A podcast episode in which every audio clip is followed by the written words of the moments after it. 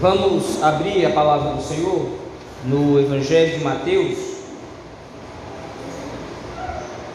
capítulo 16.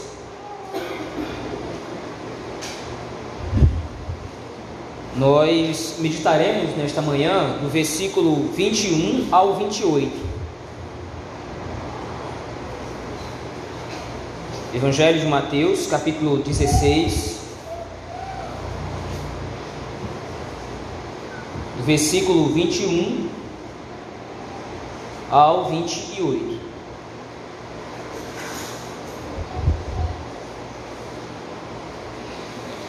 Se nos diz o Evangelho de nosso Senhor Jesus Cristo. Desde esse tempo começou Jesus Cristo a mostrar a seus discípulos que lhe era necessário seguir para Jerusalém e sofrer muitas coisas dos anciãos dos principais sacerdotes e dos escribas, ser morto e ressuscitado no terceiro dia. E Pedro, chamando-o à parte, começou a reprová-lo, dizendo: Tem compaixão de ti, Senhor, isso de modo algum te acontecerá. Mas Jesus, voltando-se, disse a Pedro: Arreda, Satanás, tu és para mim pedra de tropeço, porque não cogitas das coisas de Deus, e sim das dos homens. Então disse Jesus a seus discípulos: Se alguém quer vir após mim, a si mesmo se negue, tome a sua cruz e siga-me. Porquanto quem quiser salvar a sua vida, perdê-la-á. E quem perder a vida por minha causa, acha-la. Pois que aproveitará o homem se ganhar o mundo inteiro e perder a sua alma? O que dará o homem em troca da sua alma? Porque o filho do homem há de vir na glória de seu Pai com os seus anjos, e então retribuirá a cada um conforme as suas obras.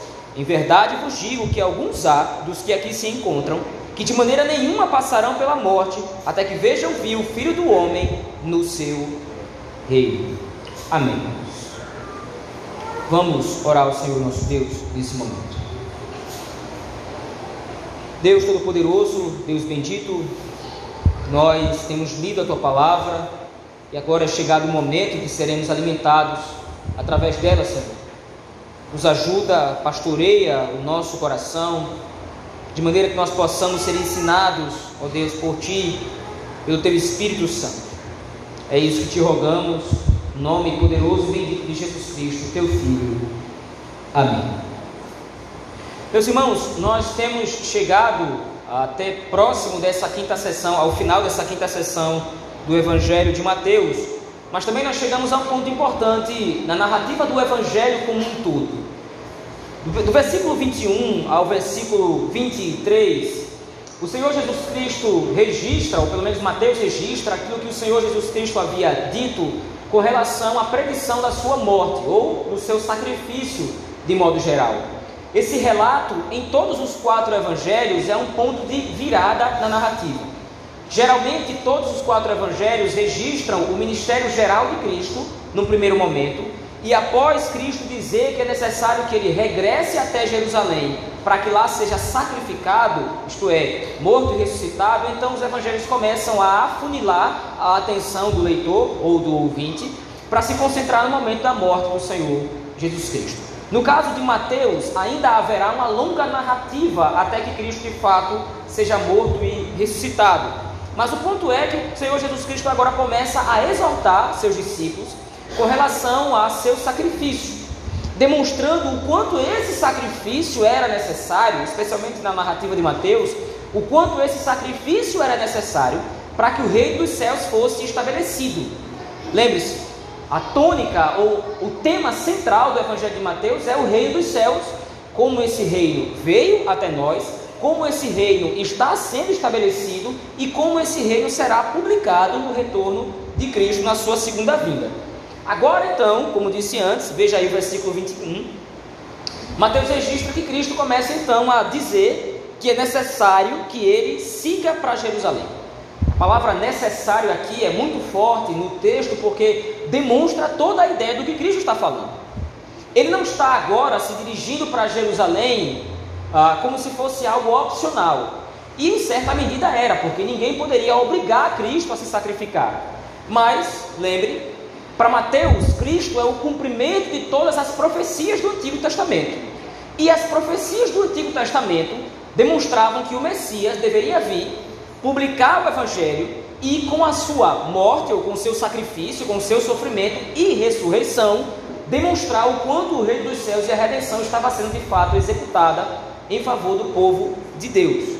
Então, quando Cristo diz que lhe era necessário, ele está demonstrando que sem esse sacrifício, sem esse sofrimento seguido por morte e ressurreição, o reino dos céus não pode ser estabelecido. Lembre, no capítulo 10, o Senhor Jesus Cristo envia seus discípulos para pregar o evangelho em outras cidades. E isso é parte da missão evangélica. Isso é parte da missão do reino, como todos nós estamos obrigados a fazer. Nós, como agentes do reino dos céus, devemos pregar o evangelho, devemos testificar do evangelho da graça de Deus. Mas existe uma diferença entre o que nós fazemos e o que Cristo fez. Nós não executamos o evangelho. Nós testificamos do evangelho. Quem vive o Evangelho, quem executa o Evangelho é o Senhor Jesus Cristo. E o Evangelho é o reino de Deus. É o estabelecimento do domínio do Senhor, restaurando toda a sua criação, corrigindo o problema do pecado e da maldade que entrou no mundo, como nós vimos, por exemplo, à luz de Gênesis 3. Porém, mesmo com esse entendimento à luz de Mateus, parece que pelo menos Pedro não compreende bem ou não compreende profundamente essa verdade. E aí então, agora nos versículos 22 e 23, há uma grande ironia. Lembre-se, no contexto anterior, volte seus olhos um pouco antes comigo, no versículo 16, foi o próprio apóstolo Pedro, juntamente com os discípulos, mas a figura centralizada aqui é do apóstolo Pedro, foi o próprio apóstolo Pedro que lançou, ou pelo menos publicou, a pedra sobre a qual a igreja está fundamentada. Respondendo Simão Pedro, disse: Tu és o Cristo, o Filho do Deus vivo. E aí então, o Senhor Jesus Cristo fez um trocadilho, nós vimos isso no domingo passado, com a palavra pedra, que é dita no texto. A palavra pedra que o Senhor Jesus Cristo se refere no versículo 17 e 18 não é Pedro, mas é a confissão que Pedro e os apóstolos fizeram de que Cristo Jesus é o Filho do Deus vivo.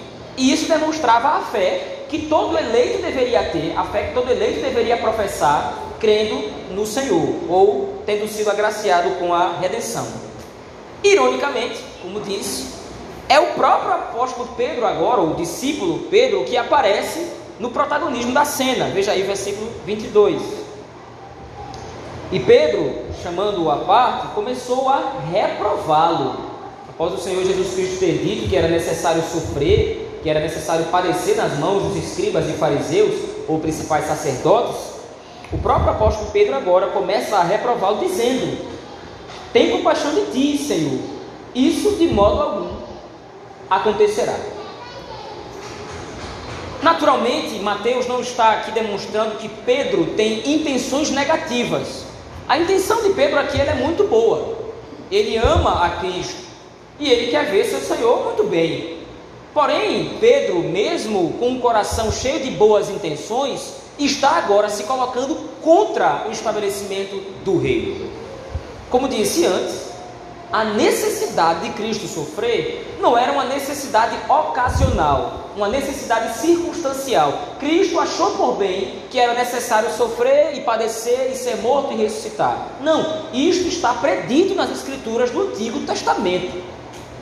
Se Cristo não realizar essa obra, se ele não executar o seu sacrifício, ele estará descumprindo as Escrituras e estará se desqualificando como Messias. Então Pedro agora não está propondo a Cristo que ele simplesmente se preserve, ele está propondo a Cristo que deixe de cumprir o seu chamado de Messias. Por isso, então, agora no versículo 23, as palavras de Cristo para Pedro serão duras. Veja aí o texto. Mas Jesus voltando se disse, Pedro, disse a Pedro, arreda Satanás. Naturalmente o termo Satanás aqui no grego ah, é usado para se referir ao opositor, a pessoa do diabo de fato. Mas nesse texto, a palavra Satanás aqui não é um substantivo próprio, é um adjetivo. Cristo não está dizendo que Pedro é Satanás, mas está dizendo que Pedro, segundo a palavra no grego significa, é um adversário. Ele está se colocando como um rival do estabelecimento do reino aqui.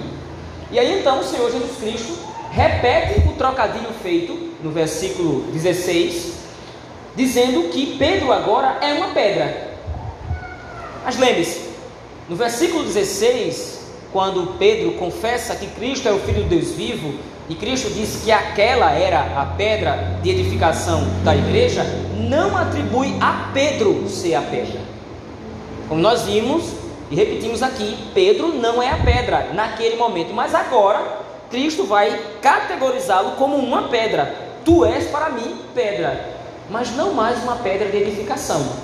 Pedro agora está se colocando como uma pedra de tropeço, uma pedra de impedimento à compreensão do reino e compreensão do evangelho. Veja, é o mesmo Pedro que confessou que Cristo é o Filho do Deus vivo. E o próprio Senhor Jesus Cristo disse: Olha, Simão Barjonas, Simão, filho de Jonas, não foi carne e sangue que revelaram essas coisas para você.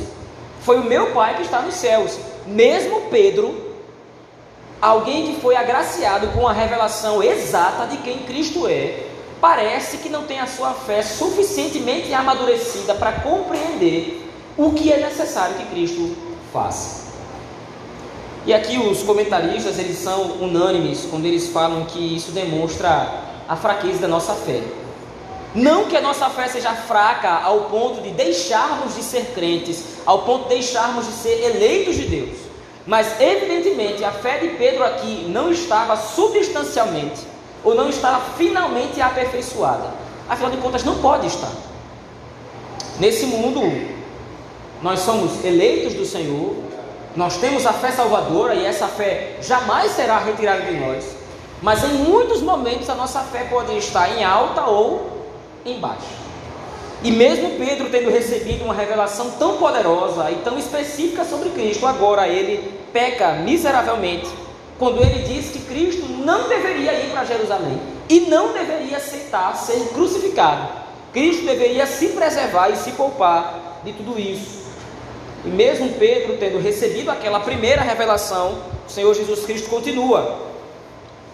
Porque você disse isso e você para mim é uma pedra de tropeço, Pedro, porque você não cogita das coisas de Deus. Você cogita das coisas dos homens. Você não está pensando como um discípulo a quem o reino dos céus fora revelado. Você não está pensando com a mentalidade do reino. Você está pensando com a mentalidade dos homens que simplesmente não querem padecer nenhum tipo de tribulação.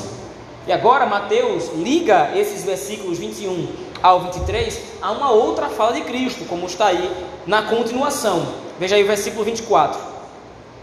Então disse Jesus a seus discípulos: Se alguém quer vir após mim, a si mesmo se negue, tome sua cruz e siga-me. O Senhor Jesus Cristo aproveita essa palavra errônea de Pedro para exortar seus discípulos. Se vocês estão muito preocupados com o bem-estar de vocês, se vocês estão muito preocupados com as situações que podem advir sobre vocês, com os riscos que vocês podem correr, me seguindo, é melhor vocês voltarem daqui. Porque aquele que vai me seguir deverá entender que vai sofrer nesse mundo. E aqui a fala de Cristo e a exortação de Mateus, elas se tornam uma só. Mais uma vez, lembre-se, não tire isso da mente. Mateus está escrevendo para cristãos em Roma que já estão sendo perseguidos. E esses cristãos agora estão sendo encorajados por Mateus não através de um, de um, tipo de pessimismo. Olha, tá vendo? O Senhor Jesus Cristo mostrou aqui que nós vamos sofrer muito por causa do Evangelho. Isso que vocês estão passando é normal. Não. Mateus está exortando os discípulos em Roma com a realidade do Evangelho. Mateus não está se referindo aqui a qualquer tipo de sofrimento. Mateus não está se referindo aqui a sofrimento financeiro, a sofrimento nos relacionamentos, a qualquer tipo de sofrimento outro. Mateus está se referindo aqui especificamente aos sofrimentos por causa do Evangelho. O fato de a igreja ser perseguida, o fato de a igreja ser maltratada por causa da confissão de fé que ela professa, que Cristo Jesus é filho do Deus vivo, isso vai fazer inevitavelmente com que a igreja sofra. E a primeira exortação, então, que Mateus centraliza aqui é que a igreja não pode procurar evitar esse sofrimento porque é natural. Assim como Cristo sofreu, tendo que primeiro padecer nas mãos dos homens, tendo que primeiro ser crucificado para que então fosse ressuscitado e glorificado, esse é o mesmo percurso que a igreja vai ter que fazer. não é opcional. Se nós somos discípulos de Cristo, nós precisamos entender que na vida nós precisamos abraçar o sofrimento como um amigo, como um companheiro de jornada. É claro que parece um contrassenso. E em nenhum momento das Escrituras nós somos encorajados a gostar de sofrer. A Bíblia não é masoquista. Mas, por outro lado, a Bíblia nos exorta a aceitar certa medida de sofrimento por causa do Evangelho. Mas a base da exortação de Mateus é que, para que eu comece a aceitar a vida de sofrimento que está disposta na carreira cristã, eu preciso abrir mão de mim mesmo. Eu preciso abrir mão dos meus confortos. Eu preciso abrir mão de certo bem-estar. Eu não fui chamado nesse mundo para estar confortável nessa vida. É claro que isso não significa que o crente tem que sofrer a todo momento nesse mundo, ele tem que sempre amargar o pior da vida, ele tem que sempre amargar o pior das circunstâncias, a pior situação financeira. Pior... Não é isso que o texto está demonstrando. Mas em primeiro lugar, eu preciso entender que agora eu sou um seguidor de Cristo. E como disse o apóstolo Paulo, já não mais vivo eu, é Cristo quem vive em mim. A obra da redenção, a obra do Evangelho, a obra da criação e da restauração da criação não é sobre mim. O plano da redenção, que nós temos visto, por exemplo, aqui nos domingos à noite, em Gênesis, o plano da redenção, a história da salvação, não é sobre nós, é sobre Cristo, é sobre o Espírito e é sobre o Pai, é sobre a glória de Deus. E aprove ao Senhor determinar que o seu povo para que fosse glorificado, para que recebesse as benesses da salvação, primeiro sofresse. A glória do Evangelho consiste no fraco, a glória do Evangelho consiste no pouco, a glória do Evangelho consiste no pequeno, que é exaltado pelo Senhor. E o primeiro a demonstrar essa realidade é o próprio Cristo. Afinal de contas, o próprio Cristo escolheu abrir mão da sua glória o próprio Cristo escolheu abrir mão do louvor que recebia incessante nos céus. Ele veio a esse mundo, baixou a uma condição de miserável, baixou a uma condição de servo, obedecendo ao Pai, voluntariamente, é claro, mas ele obedeceu ao plano da Trindade, veio a esse mundo, se humilhou, se sacrificou para que, depois de tudo isso feito, depois da glória de Deus ter sido executada no Evangelho, ele mesmo fosse glorificado.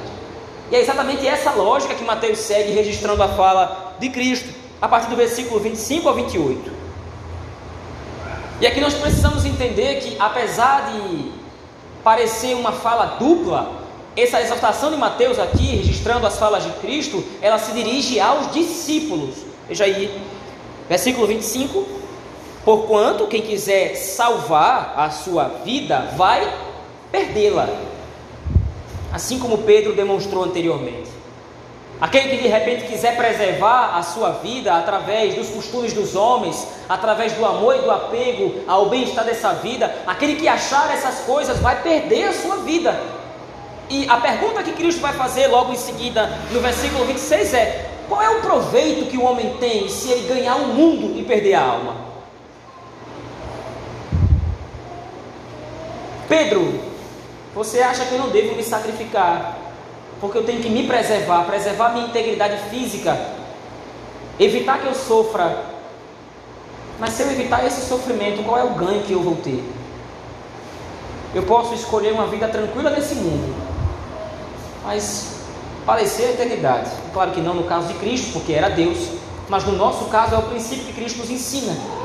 Eu posso procurar muito conforto nessa vida, eu posso evitar, inclusive abandonando a Cristo, eu posso evitar muito sofrimento.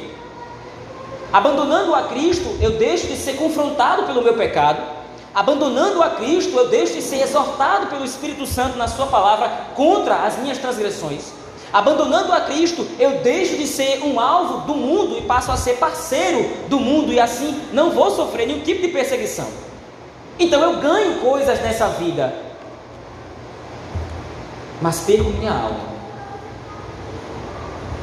E agora então o Senhor Jesus Cristo coloca na balança isso. Qual é o proveito que o homem tem usufruindo das coisas desse mundo? Pedro, você acha que eu devo me preservar? Você acha que eu devo me poupar para viver uma vida tranquila aqui? O que são 60, 70, 80, 100 anos desse mundo comparados a uma eternidade perdida, amargando o sofrimento da ira justa do Senhor?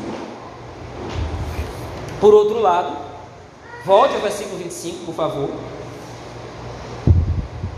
Quem perder a vida por minha causa, não é perder por qualquer motivo. Quem perder a sua vida por minha causa a terá achado. Enquanto vocês sofrem e padecem nesse mundo, enquanto vocês amargam as dores desse mundo, meus discípulos, é a fala de Cristo, está reservado para vocês o reino dos céus. Enquanto vocês padecem lutas, sofrimentos por causa do Evangelho, por causa do que vocês passam, na luta inclusive contra o próprio pecado, está reservado para vocês o reino dos céus. Lá no versículo 27, o Senhor Jesus Cristo expande essa compreensão. Veja aí. No verso 27, o Senhor Jesus Cristo diz: Porque o filho do homem há de vir na glória de seu Pai com os seus anjos. E aí então, a cena que o Senhor Jesus Cristo se refere aqui parece uma cena de julgamento em que ímpios e justos vão comparecer diante da presença do juiz para receberem, como diz a continuação do texto, ele retribuirá a cada um conforme as suas obras. Mas se nós compreendermos esse texto à luz do contexto de um modo geral, Cristo não está se referindo ao julgamento que acontecerá contra os ímpios e a favor dos justos. Cristo está se referindo aqui ao julgamento que somente os justos vão receber quando serão recompensados no reino dos céus. Então, quando Cristo diz aqui que ele retribuirá a cada um conforme as suas obras, não é a cada ser humano a quem Cristo se refere aqui. Nesse texto especificamente, Cristo está se referindo a cada discípulo. A cada agente do reino que perdeu a sua vida, quando Cristo retornar, ele há de ser recompensado. Ele há de ser julgado pelo Senhor. As suas obras serão julgadas. Não as suas obras negativas, as suas obras ruins, elas já foram julgadas em Cristo na cruz. Os seus pecados já foram pagos, já foram quitados, já foram condenados no Senhor Jesus Cristo. Resta então que cada discípulo aqui receba a retribuição pelas suas boas obras. É claro que essas obras não foram executadas pela nossa própria força. Essas obras não foram executadas para nossa própria glória. Essas boas obras foram executadas em nós pelo poder do Espírito Santo. Mas ainda assim, por misericórdia, Deus há de nos recompensar por essas obras. E, inclusive, no versículo 28, o Senhor Jesus Cristo conclui a sua fala dando uma promessa, uma promessa de duplo cumprimento aqui. Em verdade vos digo que alguns há dos que aqui se encontram que de maneira nenhuma passarão pela morte até que vejam vir o Filho do Homem no seu reino. Aqui os comentaristas também têm uma opinião dividida, mas a maioria deles concorda de que a palavra aqui, como disse antes, ela tem duplo alcance.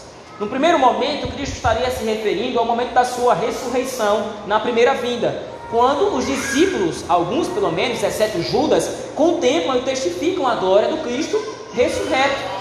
Quando Cristo aparece, quando Cristo ressurge ao terceiro dia, primeiro se expõe às três Marias, depois ele se expõe aos seus discípulos.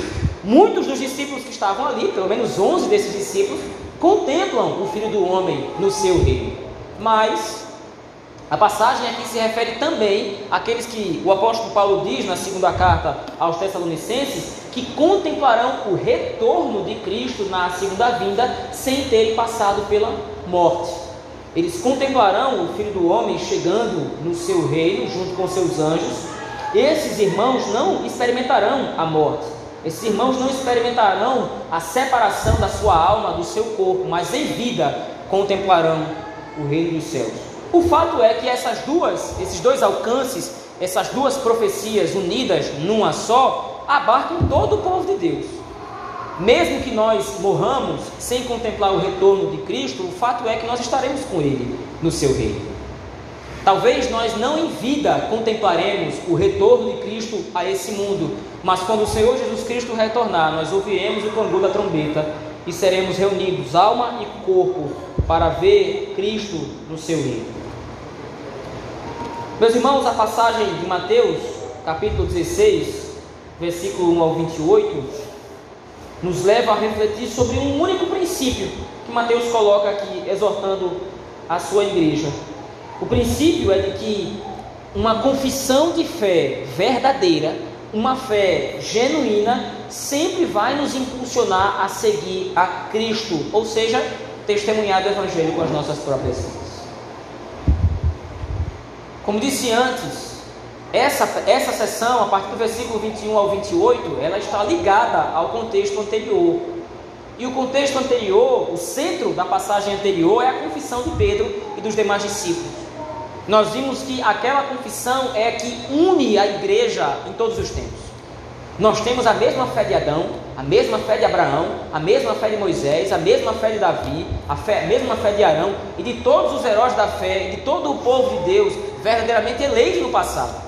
Bem como nós temos a mesma fé de todos os eleitos que ainda vão nascer. Mas por causa da confissão dessa mesma fé, nós somos chamados por Cristo a sofrer. Sofrer em primeiro lugar por causa do Evangelho.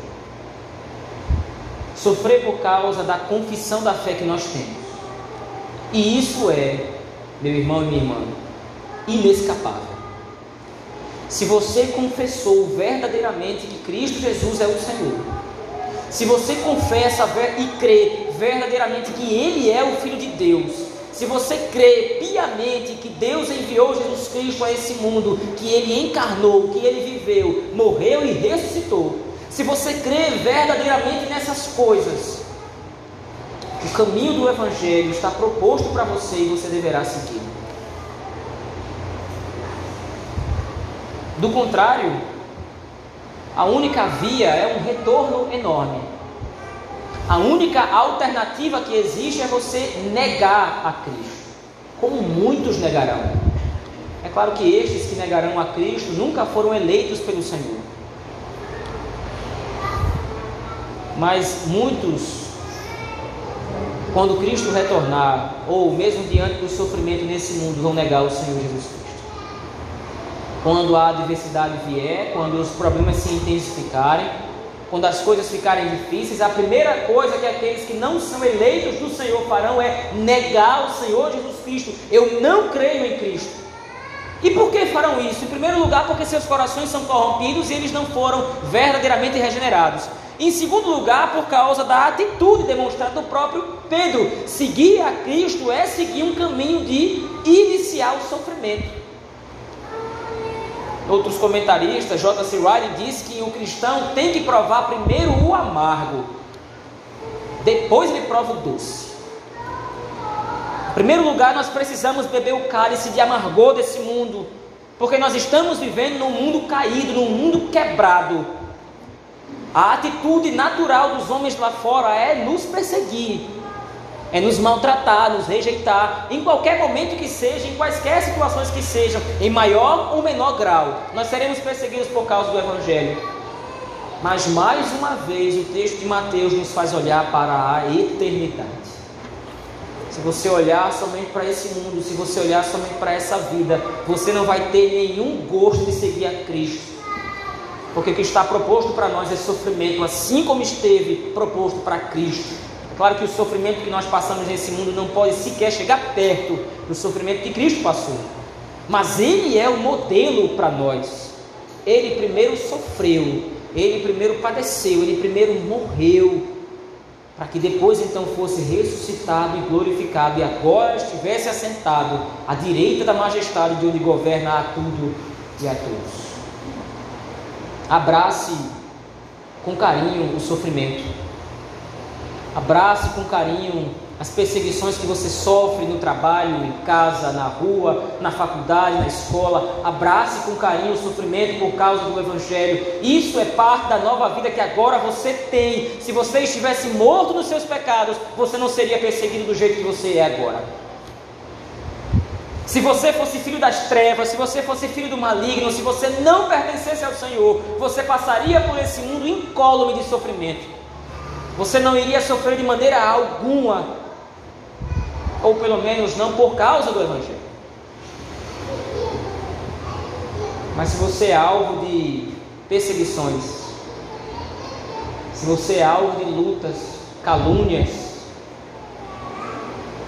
em quaisquer ambientes que você passa a sua vida, saiba que essa é uma das marcas do cristianismo. Essa é uma das marcas da fé. Quando Cristo retornar, segundo a imagem de Apocalipse, ele trará nas mãos e nos pés os cravos da cruz. Quando Cristo retornar pela sua glória, segundo o registro Apocalipse, a borda do seu vestido vai estar manchada de sangue. Mas o apóstolo Paulo também tem as suas marcas. Ele diz: Eu trago no meu, no meu corpo as marcas de Cristo. Quando Cristo retornar, nós também apresentaremos as nossas marcas. Corações sofridos, corações calejados por causa do Evangelho, mas que naquele dia serão consolados pela glória do Senhor pelo reino eterno que virá, do qual nós fazemos parte. quero concluir aqui, meus irmãos, dizendo que a nossa fé nos deve levar a uma convicção profunda de quem é Cristo. Assim como levou Pedro e os demais discípulos, mesmo que Pedro tenha deslizado aqui, o que foi revelado a ele e aos apóstolos é verdade. Cristo é o Filho de Deus vivo e essa é a mesma convicção que nós temos. Mas essa convicção de fé também nos deve levar a abraçar o sofrimento e as lutas por causa do Evangelho.